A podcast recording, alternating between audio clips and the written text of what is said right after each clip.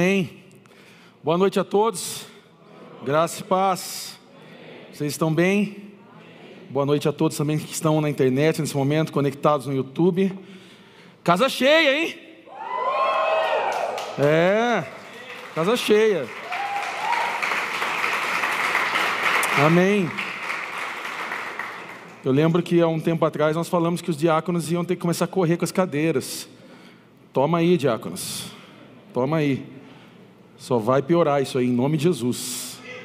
Né? Daqui a pouco a gente começa a fazer. Aí eu levantar a oferta para comprar cadeira. Amém. Nós estamos nessa série de mensagens chamado Deus que destrói sonhos. Quero dizer a todos os palmeirenses que não tem nada a ver com vocês, ok? Não é sobre vocês. Ah, eu, eu fui assim, carinhoso com vocês hoje, porque o pessoal implorou para eu vir com uma camisa minha do Chelsea. Mas eu não, vou, não ia fazer isso. Mas não poderia deixar de passar, de lembrar vocês disso, óbvio, né? Ah, nós estamos nessa série de mensagens do Deus que destrói sonhos. E a terceira mensagem, a, é a, a mensagem de hoje, eu quero falar sobre os sonhos de um discípulo. Nós falamos nas primeiras semanas, na primeira semana, nós falamos sobre a teologia da good vibes, falamos um pouco do problema é, teológico que está entrando, ou que já entrou há muito tempo nas igrejas, trazendo essa ideia de que a, a teologia, colocando o homem no centro, aonde o homem é o principal autor, é o artista principal de tudo, aonde o homem é mais importante até mesmo do que o próprio Deus. Então nós falamos um pouco sobre esse problema, uh, relatamos uh, algumas ações que muitas igrejas acabam uh, permitindo, e com isso vem um estrago teológico, vem um estrago de, de pessoas que estão caminhando com Jesus. Ah, na segunda semana, nós falamos sobre a necessidade de crucificar alguns sonhos que não fazem sentido com o plano e com a vontade de Deus. Então nós é, juntos aqui entendemos diante da palavra de Deus que muitos sonhos ao qual eu e você nós temos precisam ser destruídos, porque não tem nada a ver com o propósito de Deus, não tem nada a ver com a missão de Deus para nós. Então nós entendemos que muitas vezes nós criamos sonhos na nossa mente, mas que não tem absolutamente nada a ver com o que Deus quer para nós. Então entra um conflito, nós começamos a puxar de um lado e Deus está do outro lado, nos assistindo, vendo nós batemos cabeça. E hoje eu quero falar sobre os sonhos de um discípulo, mas para isso eu queria orar, queria convidar você a fechar os teus olhos nesse momento. Querido Deus, obrigado, Senhor, por essa noite. Que privilégio hoje podemos estar com esse salão repleto de pessoas. Que alegria para nós vermos a tua promessa, a tua palavra, profecias se cumprindo aqui nesse lugar. É tempo de casa cheia, é tempo de um, de um renovo do Senhor, da parte do Senhor para nós. E nós estamos, ó Deus, nos preparando para isso. Obrigado porque nós já sentimos a presença doce do Teu Espírito Santo aqui, nos envolvendo, nos tocando, e nós oramos para que o Teu Espírito possa ministrar os nossos corações nesse momento, que a Tua palavra penetre os nossos corações, a nossa mente, o nosso intelecto, que ainda que limitado, que nós possamos compreender a Tua verdade, a Tua palavra, e que essa noite seja uma noite de transformação nas nossas vidas, em nome de Jesus. Amém. Amém. Eu me lembro de um tempo atrás que eu estava dirigindo aqui próximo da Avenida Doutor Paulo, próximo aqui. Estava eu, a Má, o Bernardo no carro. E aconteceu uma experiência, eu já até comentei ela aqui alguns dias. E nesse momento que nós estávamos ali passando com o carro, nós vimos uma pessoa em situação de rua. Essa pessoa estava dormindo naquele momento. E o Bernardo, na sua inocência, ele olhou para aquela pessoa, não entendendo aquela situação, e ele riu daquilo. E ele olhou e falou para mim, pai, por que, que essa pessoa está dormindo na rua? Olha só, ele está dormindo ainda e tal. E eu acredito que era próximo da hora do almoço e tal. E, e ele falou aquilo né, na sua inocência, dando risada. E, e eu olhei para ele, eu entendi a inocência dele e, e tentei dar uma resposta leve com ele. Falei, B, provavelmente é porque ele não tem uma casa. E eu vi que o semblante dele mudou naquele momento, ele com apenas quatro anos na época, e ele parou e ele falou: Papai, por que ele não tem casa? E naquele momento ali eu falei: Eu não sei, Bê, mas com certeza existe uma história muito triste em meio a tudo isso e que com certeza hoje ele não tem essa casa. E ele parou ali naquele momento, e eu gosto quando ele para para pensar que ele fica, ele, ele pegou alguns hábitos meus e ele faz muito isso aqui, que eu faço milhões de vezes. E, e ele parou assim, ficou ali assim, papai, pode falar. Ele falou, por que, que a gente, quando ele fala a gente assim, ele está falando da igreja, ele está falando de você também, tá? E ele falou assim, por que, que a gente não constrói uma casa então para ele ter onde morar? E naquele momento veio um nó na garganta, eu não consegui responder rápido.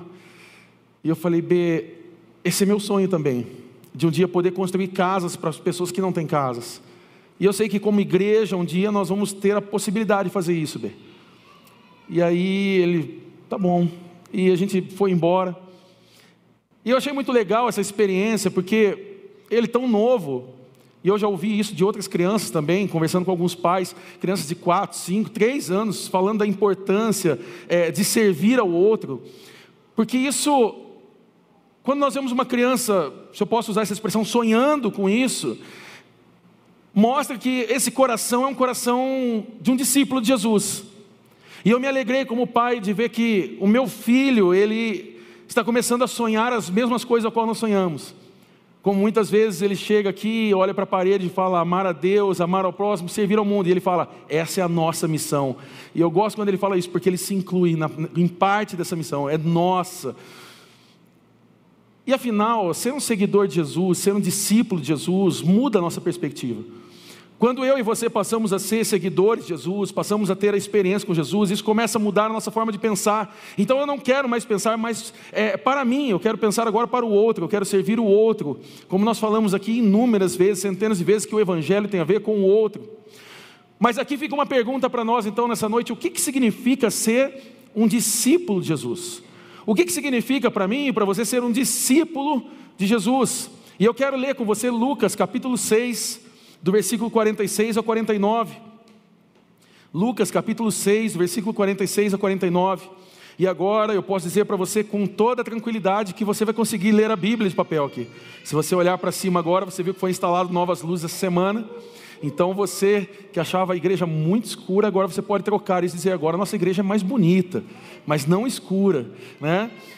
Tinha pessoas que falavam assim: ah, é a igreja dos roqueiros lá. Não, o que tem de pagodeiro aqui no meio, você nem imagina. Né? Mas agora tem luz, agora você pode ler também junto. Lucas capítulo 6, versículo 46 ao 49. Por que vocês me chamam Senhor, Senhor, e não fazem o que eu digo? Eu lhes mostrarei com quem se compara aquele que vem a mim ouve as minhas palavras e a pratica. É como um homem que, ao construir uma casa, cavou o fundo e colocou os alicerces na rocha. Quando veio a inundação, a torrente deu contra aquela casa, mas não a conseguiu abalar, porque estava bem construída. Mas aquele que ouve as minhas palavras e não as pratica, é como um homem que construiu uma casa sobre o chão, sem alicerces. No momento em que a torrente deu contra aquela casa, ela caiu e a sua destruição foi completa. A Bíblia aqui ela está definindo discípulo como aquele que se submete à disciplina de Jesus. Ser um discípulo é alguém que se submete à disciplina de Jesus. Só isso aqui nós já poderíamos começar a ter um, um gelo na nossa barriga, porque as pessoas estão se achegando até Jesus sem a ideia do discipulado e sem a ideia da disciplina. Né? As pessoas estão buscando a Jesus simplesmente por ter um encontro com Ele, meio que passageiro, mas não tendo a ideia de viver uma experiência de discipulado e de disciplina da parte de Jesus. Quando nós falamos de disciplina, é, dentro, dentro da igreja evangélica é muito assustador, porque fala disciplina, aquela pessoa está em disciplina. Você já pensa assim, aquele cara pecou. É, você tem aquele cara que está tocando violão, ou tocando um instrumento aqui e tal, de repente ele não está tocando, ah, ele está em disciplina. Fala, ih, se está namorando, já até sei o que aconteceu. Né? E a fofoca começa na igreja e tal, né? O diabo aproveita disso e tal. Mas não é sobre esse contexto de disciplina, né? A, a, a, da punição da parte de uma igreja, de uma instituição sobre uma pessoa, né? Mas aqui estamos falando sobre o cuidado de Deus, os ensinamentos de Deus para conosco. Porque o que acontece hoje em dia, muitas pessoas estão querendo ser como aquele jovem rico da, da palavra de Deus, que ele queria ser um seguidor de Jesus, ele queria ter uma experiência com Jesus, mas sem retirar os ídolos do coração, mas sem retirar aquelas coisas que para ele fazia efeito, que eram bom para eles. John Stott, num, ele é um grande, foi um grande teólogo, um grande pastor, num dos clássicos livros dele chamado O Discípulo Radical. Ele defende uma ideia que me faz muito sentido, de que nós não deveríamos ter é, abandonado a expressão discípulo, sendo que a palavra cristão aparece só três vezes na Bíblia. E por mais que ambas as palavras remetam a relacionamento com Jesus, é, discípulo traz essa ideia de aluno e professor. Sabe aquela coisa meio Daniel San, assim, aquela coisa, eu quero fazer igual o mestre, sabe? Eu quero fazer igual. Eu, esses, esses dias atrás, eu estava conversando com o Bernardo, e eu gosto de citar experiências dele, porque eu vivo com ele todo dia, sempre tem uma experiência legal para compartilhar. E alguns dias atrás, eu estava conversando com ele, e eu estava colocando as minhas meias. Se você não sabe, eu gosto de meias na canela mesmo, bem grande assim. Eu sei que muitos falam assim, ai, coisa feia, tudo bem, mas eu gosto, então você me respeite, me dê meias no meu aniversário, ok? Mas é, nós nós estávamos ali em casa, e aí eu colocando minhas meias, e papai, é, eu quero meias, eu, você precisa comprar meias, eu falei, eu vou comprar, ele falou, mas eu quero igual a sua, eu falei, yes, Imagina eu, e eu comecei a imaginar, eu, eu indo no shopping comprar um big de um lanche, assim, os dois com meia na canela, assim tal. Falei, é isso. Né? Muitas vezes ele pega, ele sabe das músicas que eu gosto, eu gosto das músicas mais barulhentas possíveis. É, meu gosto é um pouco peculiar, então não vou ficar aqui falando. Uh, mas muitas vezes ele chega, papai, eu preparei uma surpresa para você na sala. E eu fico, meu Deus, o que será que vai? Ele fala, fecha os olhos, você tem que vir de olhos fechados. É, a gente mora num apertamento, então dois passos eu já estou na sala, né? então eu faço assim, pronto, já estou ali, e aí ele coloca de repente alguma música no YouTube, ele bem alto, bem barulhento e tal, e a gente fica ali batendo cabeça juntos. Né? E essa ideia é, surge nesse contexto aqui de, de, de discípulo, né? de mestre, de alguém que está ensinando e alguém que está aprendendo, isso é muito legal. Talvez você tenha essa experiência com seu filho ou com alguém, você já teve essa experiência de lembrar de alguém que foi um mestre para você, talvez um professor professor da escola, talvez um pastor que marcou a história da sua vida, um líder, um familiar, ser um pai, uma mãe, alguém que realmente marcou você. Mas faz sentido isso, porque nós começamos muitas vezes a ver essa ideia de se vestir e ficar meio parecido e tal. Eu percebi que algumas pessoas passaram a usar, mais xadrez depois de um certo tempo aqui na igreja. E eu sempre gostei, eu, eu sempre estive pronto para a festa junina. Né? Todo mundo dava risada tal. E alguns começaram a aparecer assim. Eu falei, ah lá, todo, agora então vai ter uma grande festança, que vai ter a quermesse daqui a pouco aqui lá fora. Né? Todos começaram a fazer isso. E eu acho isso legal, porque a, a gente se influencia um pelo outro. Né? Mas isso também faz pensar no modo religioso. É, nós vemos, por exemplo, muitas igrejas que você olha para a pessoa e fala, daquela pessoa, daquela igreja. Porque ela se veste com um tipo de roupa, ela se veste de um, um, determinado estereótipo, um determinado tipo de cabelo, um determinado tipo de roupa. Fica fácil identificar na rua. Há muito tempo atrás, nós tínhamos isso. Nós olhávamos para a rua, ah, é um crente passando ali. Né? Hoje em dia já está um pouco mais diferente. Tem, um, tem uns que vêm de cabelo azul, tem uns que vêm com um bração fechado tatuagem, tem uns que vêm com boné. Né? Tem, tem uns que são até um pouco mais avançados, vêm com camisa do Corinthians na igreja, misericórdia. Né? Mas é, são crentes, são crentes, são cristãos, são pessoas que servem a Jesus, são pessoas sérias, né? Mas ainda assim, não é a roupa que revela o quanto alguém é discípulo de Jesus. Ainda assim, não é a roupa que define, que gera critérios sobre alguém ser discípulo de Jesus. A essência sobre ser um discípulo de Jesus encontra-se em João capítulo 13, versículo 34 e 35. Se você quiser deixar anotado, eu vou ler rapidamente para que nós ganharmos tempo, mas João capítulo 13, do versículo 34 a 35 diz: Um novo mandamento lhes dou, amem-se uns aos outros, como eu os amei. Você pode repetir isso? Como eu os amei. Vocês devem amar-se uns aos outros. Com isso, todos saberão que vocês são meus discípulos, se vocês se amarem uns aos outros. Então aqui nós temos uma premissa básica, nós temos aqui uma ideia, nós temos aqui é, um conceito sobre o que é se tornar um discípulo de Jesus. Então surge uma pergunta aqui, porque nós acabamos de repetir, como eu os amei. Então a pergunta que surge aqui é como Jesus nos amou. Como Jesus me amou e amou a você? Como nós podemos então entender como foi esse amor de Jesus por mim e por você? E a resposta está em Gálatas capítulo 2, versículo 20. Você pode anotar também isso, Gálatas capítulo 2, versículo 20. E se nós temos uma resposta é, direta, objetiva, como Jesus nos amou, nós podemos dizer com amor sacrificial. Com amor sacrificial. E Gálatas vai dizer o seguinte: fui crucificado com Cristo, assim já não sou eu quem vive, mas Cristo vive em mim. A vida que agora vivo no corpo, vivo-a pela fé no Filho de Deus que me amou e se entregou por mim. Certa vez, um pastor ah, muito sério, muito comprometido com a palavra de Deus, o Guilherme Burjac, ele postou na rede social uma vez uma frase que faz todo sentido para isso. Ele diz: Tomar a sua cruz e seguir a Jesus é tomar para si a dor do outro e não a sua própria dor. O convite de Jesus é segui-lo até o Gólgota, onde ele morreu por nós e não por ele. Então aqui nós entendemos rapidamente o que, o que a palavra de Deus nos ensina sobre sermos discípulos de Jesus. Agora deixa eu contar uma curiosidade aqui, que talvez vai fazer um pouco mais sentido para nós.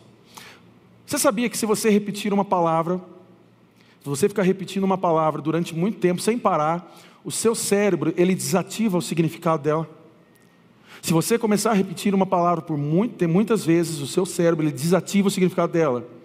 Os palmeirenses podem ficar falando mundial, mundial, mundial, mundial, mundial, de repente esquece, não vai nem lembrar mais disso. Mas isso de certa forma, né, de forma objetiva, chama saturação semântica saturação semântica. Por exemplo, se você ficar repetindo discípulo, discípulo, discípulo, discípulo, o conceito e o significado desse termo ele é anulado pelo cérebro. Então, é como uma espécie de uma defesa, como uma espécie de proteção, o cérebro faz isso. Então, ele ao perceber esse uso excessivo da palavra, da repetição, é, de, dos sons, né, das memórias ao qual ele é relacionadas a essa palavra, ele desativa a conexão. Ele desativa isso de modo que essa palavra que foi repetida várias vezes ela perca o significado. Fazendo uma analogia aqui sobre isso, nós poderíamos falar sobre uma uma saturação teológica, uma saturação conceitual teológica. Porque uma coisa que eu não tenho dúvida é que a palavra cruz, ou a expressão carregar a cruz, com certeza ela sofreu um esvaziamento no decorrer dos séculos. Com certeza essa expressão de carregar a cruz, ao longo dos séculos, ela foi perdendo o sentido. É como se nós repeti tivéssemos repetido tantas vezes isso, que nós não mais entendemos o significado real disso. Porque a cruz hoje, dentro da nossa cultura, nós temos a cruz como algo banalizado. Hoje nós temos camisetas com cruz, nós temos tatuagens com cruz, nós temos paredes com cruz. Hoje pessoas que nem sabem quem é Jesus andam com camisetas sobre cruz. Já não é mais, é, é, é, não tem mais a mesma representatividade, o mesmo entendimento do que havia nesse contexto. Então hoje a cruz ela é apenas um desenho. Para nós cristãos, nós sabemos o peso, a importância de tudo isso, e nós gostamos de expressar né, é, desenhos, camisetas, é, alguns se tatuam com cruz, para lembrar do sacrifício de Jesus. Mas eu tenho certeza que o contexto de realmente, o significado real, né, a mensagem real do que era a cruz, foi se perdendo com o tempo. E quando nós vamos para o Evangelho de Lucas, e eu quero é, voltar novamente no Evangelho de Lucas, para que a gente possa resgatar o sentido real da cruz e para nós entendermos como é importante também a crucificação dos nossos sonhos. Então, Lucas, ele registra uma fala de Jesus aqui, que com certeza, naquele contexto, assustou os ouvintes. Com certeza, naquele contexto, aquelas pessoas ficaram assustadas. Lucas capítulo 14, versículo 27, diz o seguinte: Se não tomar sua cruz e me seguir, não pode ser meu discípulo. Se não tomar sua cruz e me seguir, não pode ser meu discípulo. Na cabeça daquelas pessoas ao qual estavam ouvindo essa frase, essa expressão naquele momento, com certeza essa frase soou como algo insano, como uma insanidade, como um soco no estômago. Porque pensa comigo uma coisa: O que, que era a cruz naquele contexto? Nós precisamos parar um pouquinho e refletir o que era a cruz para aquelas pessoas. Porque às vezes o que algo que significa para mim não significa para o outro. Então nós precisamos voltar nesse contexto e entender o que era a cruz para aquelas pessoas que estavam vivendo ali naquele período com Jesus. A cruz ali antes da crucificação de Cristo. Então nós vivemos hoje pós-crucificação, eles viviam ali pré-crucificação. Então antes da crucificação de Cristo, a cruz não tinha esse significado de salvação. Né? Nós cantamos hoje, pela cruz me chamou, gentilmente me atraiu. Né? Então nós cantamos isso com muita alegria, de uma forma até romantizada sobre a cruz. Mas aqui, nesse contexto, a cruz não tinha significado de salvação. A cruz aqui tinha significado de tortura. A cruz aqui tinha significado de rejeição. A cruz aqui tinha significado de maldição. A cruz aqui significava castigo. Ser crucificado aqui era o destino de pessoas maldosas. Ser crucificado aqui era digno de pessoas que eram escória da sociedade. Ser crucificado aqui era um símbolo de vergonha. Só que os discípulos aqui estavam com a ideia da conquista, do poder, talvez da ideia humana de é, é, até mesmo aquela concepção política de você ter poder sobre a sociedade, de você é, realmente conquistar um espaço na terra, mas não era sobre isso, porque Jesus está falando de rendição. Jesus está falando sobre dor. Então a mensagem de Jesus aqui era de carregar algo que naquele contexto era vergonhoso, naquele contexto era dolorido. Ele não estava dizendo sobre algo que iria evidenciar, que iria colocar as pessoas num patamar acima. Ele estava falando sobre algo que, dentro daquele contexto social, iria gerar vergonha. Era algo dolorido. E é interessante que Nessa mesma passagem, nesse mesmo contexto, Jesus ele ainda conta duas parábolas. Lucas capítulo 14, se você quiser acompanhar, do versículo 28 ao 30, há duas histórias aqui, duas parábolas que ele conta. A primeira fala sobre planejamento, a segunda fala sobre rendição. E eu quero que você guarde isso, planejamento e rendição. Lucas capítulo 14, versículo 28 ao 30 diz o seguinte: Qual de vocês, se quiser construir uma torre, Primeiro, não se assenta e calcula o preço para ver se tem dinheiro suficiente para completá-la, pois se lançar o alicerce e não for capaz de terminá-la, todos os que a virem rirão dele, dizendo: Este homem começou a construir e não foi capaz de terminar.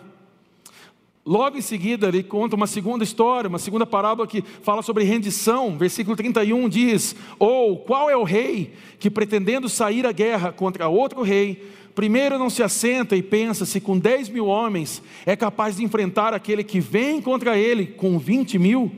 Se não for capaz, enviará uma delegação, enquanto o outro ainda está longe, e pedirá um acordo de paz. E ainda depois de contar essas duas passagens, Cristo faz um arremate aqui, no versículo 33, ele diz o seguinte: Da mesma forma, ninguém pode se tornar meu discípulo sem abrir mão de tudo que possui. Da mesma forma, ninguém pode se tornar meu discípulo sem abrir mão de tudo o que possui. Então, o que nós vemos aqui é que existe dois tipos de seguidores de Jesus dois tipos de seguidores. O primeiro deles são os discípulos. Você pode repetir isso comigo? Discípulos. O segundo deles aqui é a multidão. Repita comigo: multidão. E aí entra uma pergunta para nós, para nós avançarmos essa mensagem aqui. Como nós sabemos a diferença de cada um deles? Como que nós conseguimos identificar qual é a diferença dos discípulos e qual é a diferença da multidão? E eu posso dizer uma resposta breve aqui que o discípulo ele está comprometido, ele está submetido à disciplina de Cristo. Enquanto a multidão, ela está só se encantando com as palavras e buscando os milagres de Jesus. Me permita colocar um parênteses aqui, colocar algumas aspas nessa mensagem. Nós estamos vendo nos dias atuais o crescimento da igreja evangélica. É muito nítido isso. Nós temos pesquisas do IBGE, pesquisas, censos e mais institutos de pesquisas que revelam que dentro de 10, 15 anos o Brasil se tornará um país evangélico. Mas pode ser assustador para você, mas todas as vezes que eu leio isso eu digo, está amarrado em nome de Jesus. Porque se a igreja for crescer do jeito que ela tem crescido, e não mudado a realidade, então que a gente continue no mesmo lugar. Porque quanto maior o crescimento, maior vai ser a vergonha. Se nós, como igreja, nós não nos tornarmos relevantes para a sociedade de verdade, e eu não estou dizendo de abrir igreja né, em vários lugares, em vários bairros por aí, é, cantando música alta, né, porque essa é a ideia da que as pessoas têm do crente lá fora. Aluga um salão, faz as coisas de qualquer jeito, bota uma música alta e é assim que eles adoram a Deus. Não, a igreja não é isso. A igreja deveria ser muito mais do que isso. Aliás, isso deveria ser só o ajuntamento de pessoas. A igreja deveria ser conhecida não por colocar músicas altas num salão, mas por conseguir abençoar as pessoas do bairro, as pessoas que estão ao seu redor. A igreja deveria ser conhecida por pessoas de boa índole, de caráter, de responsabilidade, bons pagadores, pessoas que oram pelos outros, pessoas que choram com os que choram, pessoas que ministram uns aos outros, pessoas que fazem como isso hoje, que me emocionou nesse momento, pessoas saindo com cestas básicas no ombro e trazendo aqui. Hoje nós temos já um avanço, um crescimento de, da, da, da, do nosso domingo relevante, a igreja ela deveria dar esses passos. Então, só que o que eu vejo nos dias atuais, e infelizmente me entristece, alguns falam, Mateus, você fala muito disso, eu falo, falo, eu falo porque eu preciso falar do Evangelho. Né? Porque o dia que nós pararmos de falar do Evangelho, nós fechamos essa porta, cada um vai para sua casa. Mas nós vemos a multidão. E aí nós vemos muitas igrejas cheias, abarrotadas de pessoas, para buscar o milagre, para buscar a bênção do Senhor para passar por esse shopping, né, por, esse, por essa síndrome de shopping que nós temos na igreja, de passar, retirar algumas coisas no altar e voltar embora. É o que nós fazemos no shopping. Nós vamos talvez nos encontrar na semana, em alguns dias, e muitas vezes nós nos encontramos, e várias vezes eu encontro com irmãos, eu passo, estou lá no shopping comendo alguma coisa. E aí, que veio fazer? Ah, vim dar só uma passeada. Ah, acabei comprando uma camiseta ali, aproveitei e tal. Ah, meu sapato estava meio rasgando, aproveitei para comprar um sapato e tal é muito parecido com o que muita gente está fazendo com Deus. Ah, eu vou lá na igreja. Está tendo uma campanha lá de bênção. Eu vou aproveitar a bênção, né? Vamos pegar essa bênção, pelo amor de Deus, né? Deus está distribuindo bênção para todo mundo aí, né? Vou, se eu não pegar, alguém vai pegar, né? Então vou lá pegar, né? Parece engraçado isso, mas é tão triste. Porque aqui nós vemos a multidão. Pessoas que não querem se relacionar com Deus, pessoas que querem aproveitar do que Deus está entregando, e se é que está entregando para todas essas pessoas. Não pode ser discípulo quem ama qualquer outra coisa acima de Cristo. Não pode ser discípulo quem ama qualquer outra coisa acima de Cristo, acima de Jesus. Perceba uma coisa aqui. Jesus, por muitas vezes, ele dirigiu o discurso dele para a multidão, sim ou não? Ele falava e muitas pessoas estavam ali ouvindo. Você vai ver passagens que Jesus estava falando a céu aberto, as pessoas estavam ouvindo eh, ele falar e tal. Só que quantas pessoas estão no começo da igreja, quando a igreja começa a ser formada, quando ela começa a avançar, nós temos ali aproximadamente 120 seguidores. Jesus falou para muitas e muitas mais pessoas. Você está vendo como que alguns falam assim: ah, mas é só Jesus. Não, não, até Jesus falando, Jesus em carne e osso, ministrando a palavra de Deus, ministrando o poder de Deus. Mesmo assim, haviam pessoas que iam lá só para buscar o que, o que eles precisavam, no seu egoísmo, na sua ideia egocêntrica. Elas pegavam o que precisavam e iam embora. Só que ser discípulo de Jesus exige planejamento e exige rendição. Você pode repetir comigo? Planejamento e rendição. Ou seja, existe um custo nesse caminho de discipulado, existe um custo nesse caminho, e eu estou dizendo aqui: esse custo não é sobre a salvação, a salvação não. A salvação, um dia Jesus encontrou com você. Um dia você estava perdido e você foi achado. Um dia você estava sozinho e você passou a ter a experiência com o Espírito Santo de Deus. Um dia você achou que nada mais importava nesse mundo, até que Jesus soprou sobre você, você abriu seus olhos, você recebeu o Espírito Santo e você viu que o mundo realmente é algo diferente quando nós olhamos com o olhar de Cristo. E você viveu essa experiência, mas o caminho do discipulado, ele exige um custo. E aqui nós temos uma história, até para nós podermos finalizar essa mensagem, que talvez caia como luva para nós aqui, para nós darmos o desfecho dessa mensagem, que é a história do jovem rico. E eu quero ir com você para Lucas capítulo 18. Nós vamos lá para Lucas capítulo 18.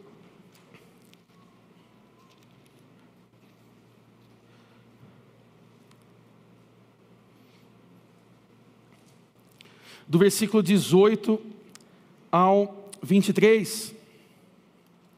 Lucas capítulo 18, do versículo 18 ao 23. Aqui o Evangelho de Lucas fala sobre Jesus e sobre aquele homem rico. Certo homem importante lhe perguntou: Bom mestre, que farei para herdar a vida eterna? Por que você me chama bom? respondeu Jesus. Não há ninguém que seja bom a não ser somente Deus. Você conhece os mandamentos: não adulterarás, não matarás, não furtarás, não darás falso testemunho, honra teu pai e tua mãe. Versículo 21. A tudo isso tenho obedecido desde a adolescência, disse ele. Ao ouvir isso, disse-lhe Jesus: Falta-lhe ainda uma coisa. Venda tudo o que você possui e dê o dinheiro aos pobres, e você terá um tesouro nos céus. Depois venha e siga-me.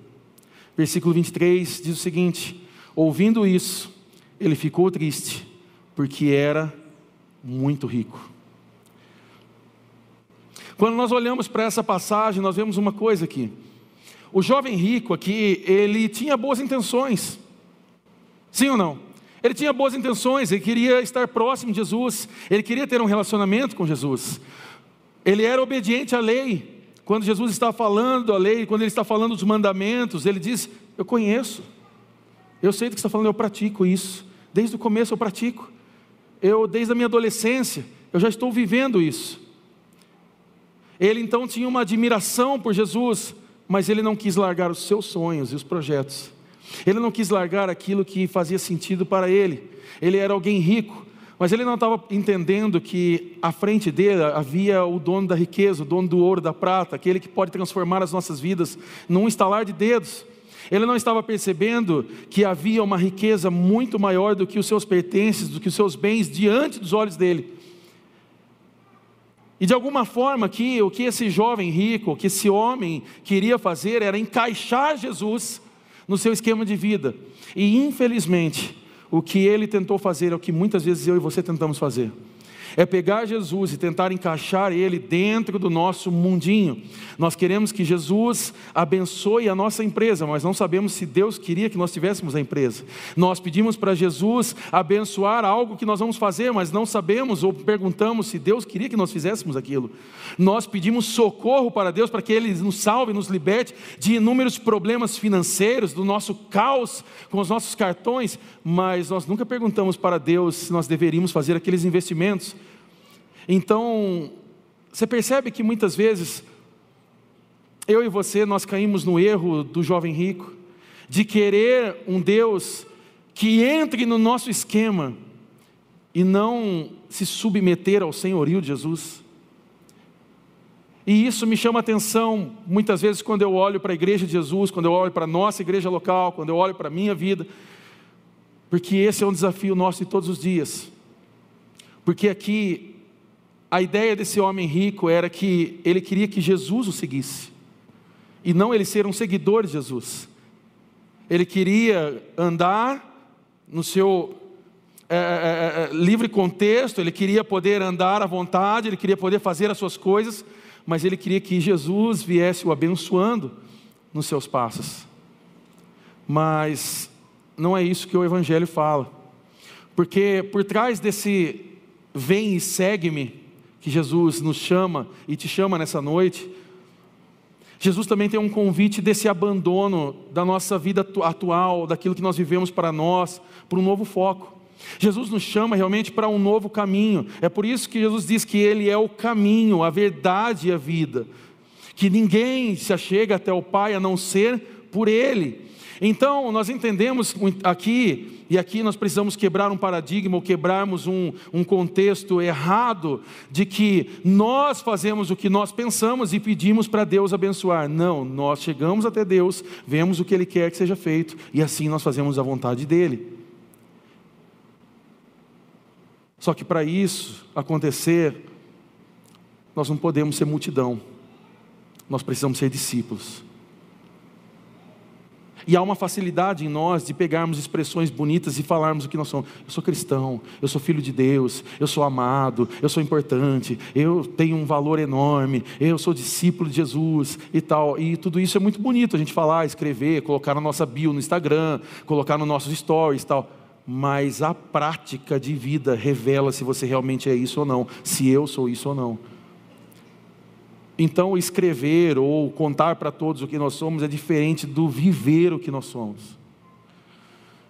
E talvez hoje aqui o que nós entendemos é que o que o jovem rico queria, e aqui quem frisa isso é Bonhoeffer, no livro dele, um dos livros mais conhecidos chamado Discipulado, uh, ele diz o seguinte: que o que o jovem rico queria aqui era apenas um acréscimo ao seu passado, era um complemento, era um acabamento, era um aperfeiçoamento. Só que eu quero falar uma coisa para você nessa noite: Jesus não é um complemento.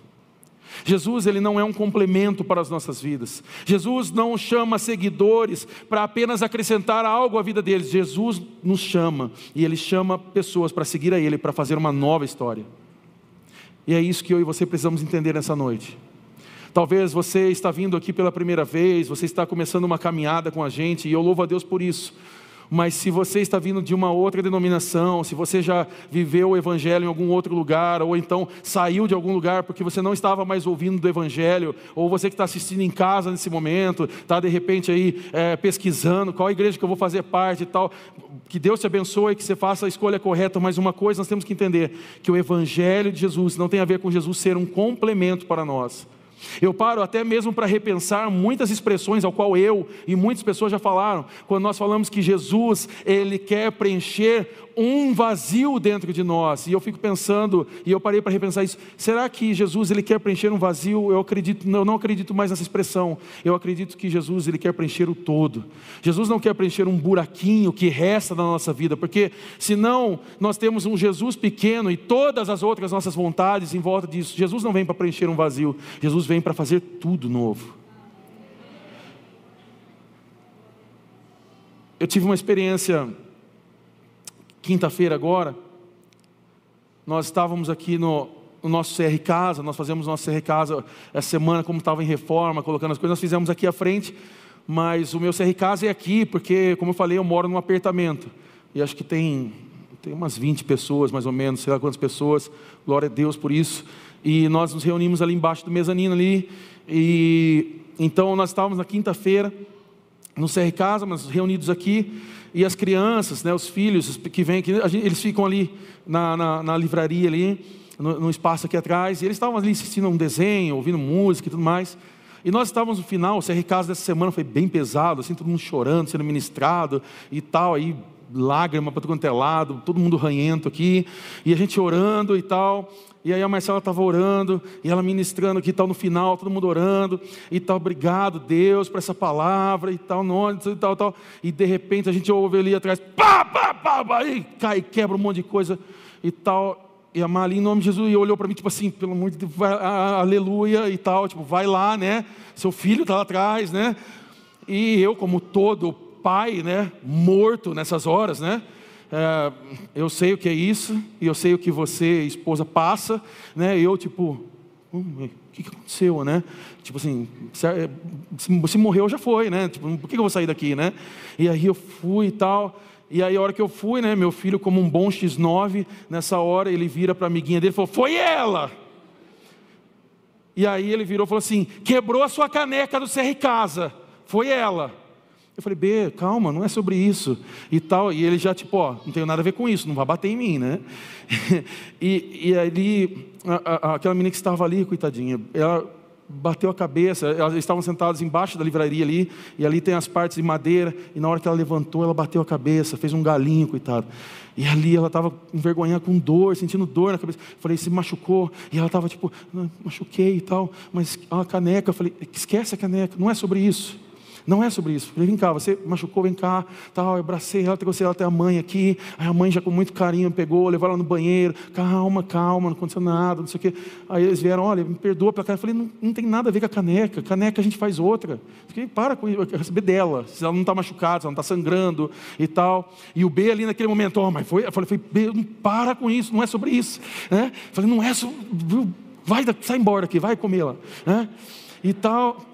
E é tudo para se livrar de bronca e tal, né? Porque, mas imagina se tira o celular daí, né? Então, imagina se fala assim, ó, você não vai assistir futebol essa semana. Meu Deus, ele é capaz de ligar para você, pedindo socorro, né? Então, aí terminou e tal. E aí eu fui recolher, era uma caneca parecida com essa, estava lá CR Casa e tal. E aí eu olhei e falei, é, tinha vários pedaços. Falei, não tem mais como voltar atrás. Não tem mais como montar de novo. Não tem como é, é, é pegar e colocar um super bonder, sei lá, um durepox, sei lá o que, que pode ser colocado. Não tinha, não dá mais emenda. São vários, são vários pedaços e tal. E aí eu falei para a Mar, falei, joga fora, depois a gente faz outra. Não há problema nenhum. O fato é que muitas vezes Deus faz assim com a gente. Às vezes a gente é como uma caneca dessa. Tem alguns que às vezes fica com gala na cabeça, ele tanto que está batendo cabeça por aí. Mas às vezes o que Deus faz com a gente, ele desconstrói a gente. Porque para a gente poder viver depois uma experiência de uma caneca nova, nós precisamos ser quebrados muitas vezes. Muitas vezes os nossos sonhos precisam ser quebrados. Muitas vezes as nossas vontades precisam ser destruídas. E muitas vezes nós precisamos viver em cacos mesmo, sabe? É, ser espedaçados por Deus, para que Deus possa montar depois e fazer tudo novo. É por isso que nós falamos sobre aquela expressão do vaso. Nós já cantamos isso muitas vezes. Há um corinho antigo que fala: Eu quero ser como um vaso novo, né, com um vaso nas mãos do olheiro. E nós falamos, cantávamos sobre isso, né? Me faça de novo, eu quero ser um vaso novo. E o que Deus muitas vezes faz em nós ele não conserta o vaso, ele não pega cacos e coloca remendos, ele não coloca, ah, põe de qualquer jeito, passa alguma coisa, ah, dá para perceber, mas vira de costas que ninguém vai perceber, essa parte quebrada fica para a parede. Eu sei que você já fez isso na sua casa, não, assim ninguém vê, a visita vem e não fala mal, né? Qualquer coisa a gente põe uma vassoura atrás da porta, ela vai embora rápido, né? tem, alguns que, é, tem uns que são místicos assim, pensam nessas coisas, né? Não, Jesus ele faz tudo perfeito. Então, não é consertar o vaso, é quebrar e começar tudo de novo. No caso desse homem rico aqui, o chamado ao discipulado, o chamado à experiência do discipulado, tinha apenas uma requisição. Em primeiro lugar, é que era o abandono das riquezas. Jesus não nos chamou para sermos pobres. Alguns entendem que precisam fazer voto de pobreza. Não, porque então rico não entra no céu. Rico não vai ter a experiência de entrar no céu. Não é sobre isso. Talvez a dificuldade que a Bíblia nos ensina sobre o rico estar no céu seja pelo apego às coisas desse mundo seja pelo apego ao materialismo, seja pelo apego às coisas que nós temos com facilidade, compramos carros, celulares, casas e gostamos disso. E muitas vezes gostamos mais da criação do que do Criador, gostamos mais das invenções do homem do que tudo aquilo que Deus fez por nós. Então, de fato, a Bíblia tem razão quando mostra a dificuldade, mas isso também é para o pobre. Da mesma forma que o rico tem a dificuldade em se apegar, o pobre tem a dificuldade em questionar, em achar que Deus não o ama porque ele não tem algo. É por isso que a Bíblia fala que a porta será estreita.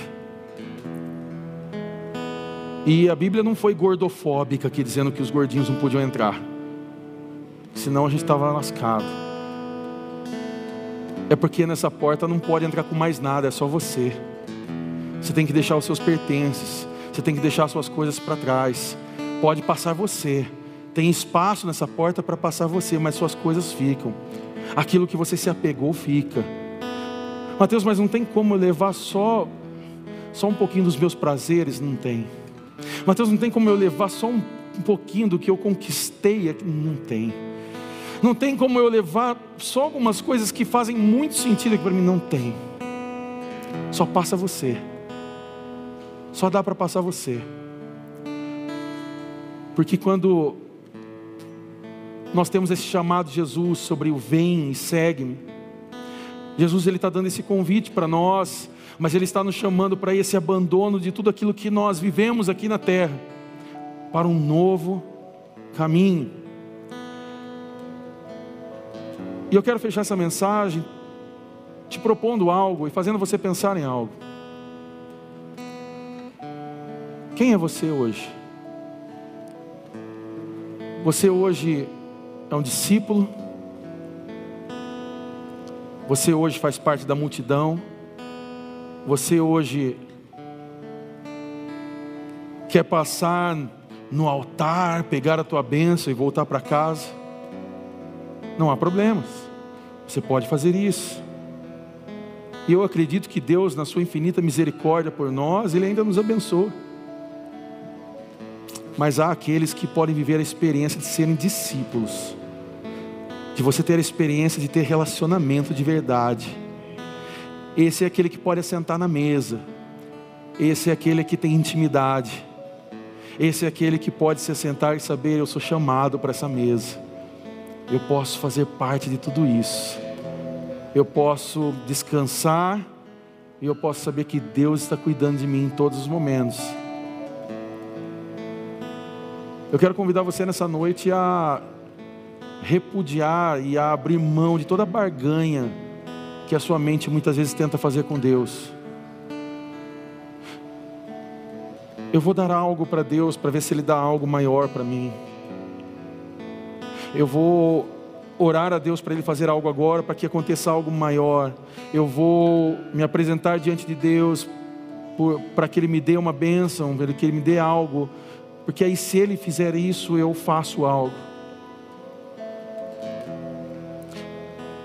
Eu me lembro de pessoas que, na minha caminhada, ouvi várias vezes isso.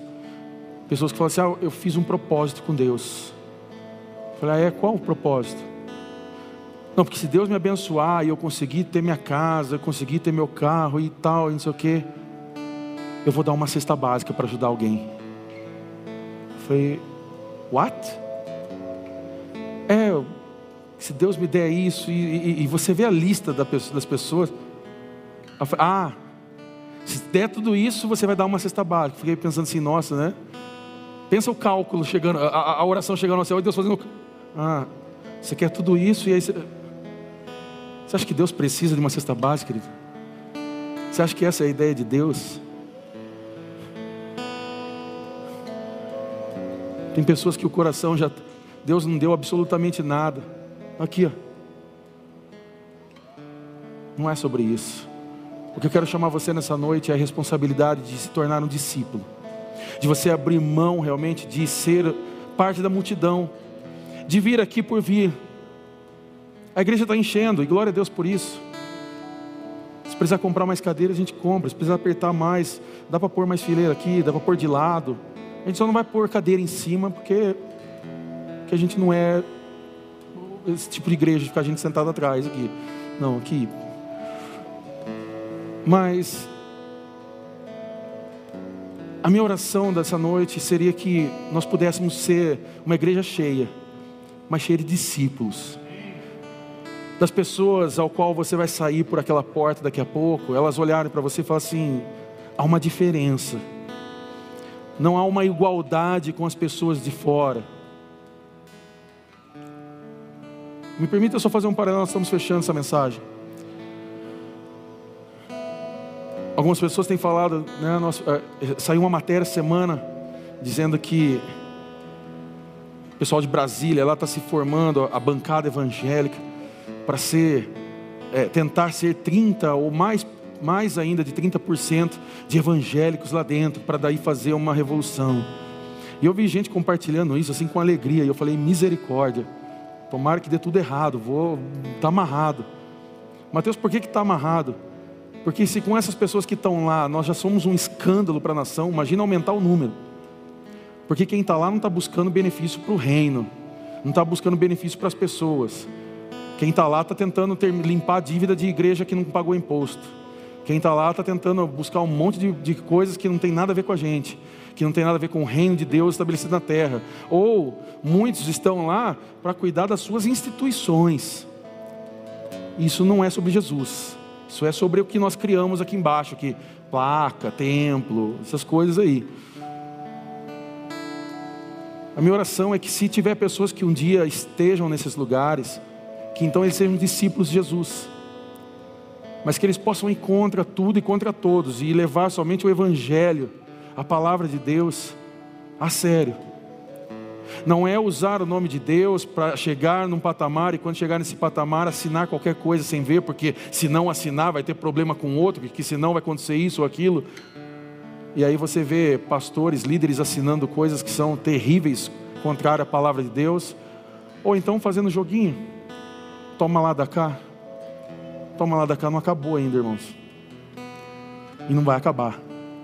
Desculpa dessa má notícia para você. A minha oração é que Deus levante discípulos. E eu quero perguntar para você nessa noite: quem você quer ser? Um discípulo ou você quer fazer parte da multidão? A minha oração é que quando as pessoas entrarem por ali, seus amigos, seus familiares, pessoas que você conhece, que você trouxer para cá, quando elas possam olhar para essas pessoas que estão ao seu redor, elas possam ver e falar assim: aqui existe discípulos de Jesus, pessoas que seguem o Deus verdadeiro, que não abrem mão, que vivem para Ele, que são exclusivamente deles, que não estão preocupadas com seus próprios sonhos, que não colocaram reservas em servir a Jesus, mas se doaram por inteiro, dizendo: Senhor, seja feita a tua vontade. Eu convido você a colocar de pé nesse momento.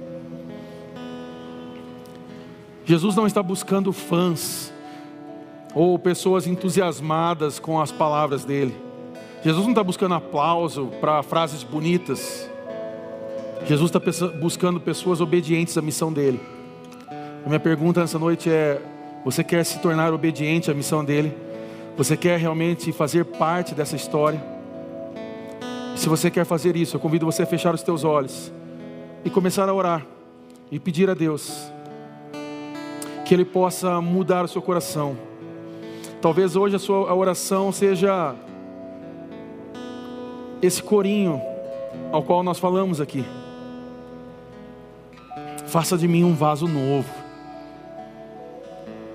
me transforma. Talvez você veio essa noite aqui já quebrado, você veio em cacos. Você veio como se fosse uma sacola pronta para ir ao lixo, cheia de cacos, quebrada. Hoje Deus quer fazer tudo novo. Deus quer fazer uma nova história sobre você. Mas para isso eu convido você a abrir o teu coração e dizer: Senhor, que não seja a minha vontade, não sejam os meus sonhos, mas seja o plano do Senhor, o propósito do Senhor, a tua verdade sobre a minha vida. Que você possa orar hoje de forma ousada, dizendo: Deus, destrua todo sonho que não pertence ao Senhor, que não pertence à tua vontade. Deus, obrigado por o Senhor destruir sonhos que não fazem parte ou que não tem nada a ver com a tua missão. E que nessa noite você possa renovar a sua aliança com Ele que você possa hoje se alinhar novamente com a vontade dEle, porque nós sabemos que Ele está aqui, a mão poderosa, essa mão forte de Jesus está aqui, e ela quer tocar você. Essa mão está estendida sobre você, sobre a sua casa, sobre a sua família, sobre o seu casamento, sobre os teus filhos. De olhos fechados, eu convido você a fazer a tua oração, enquanto nós vamos cantar aqui que essa forte mão, mão poderosa de Jesus, ela guarda os nossos dias. Mesmo sem nós vermos, nós pertencemos a Ele. Eu convido você, nesse momento de olhos fechados, a orar. E assim que você orar, você pode cantar junto com o pessoal aqui.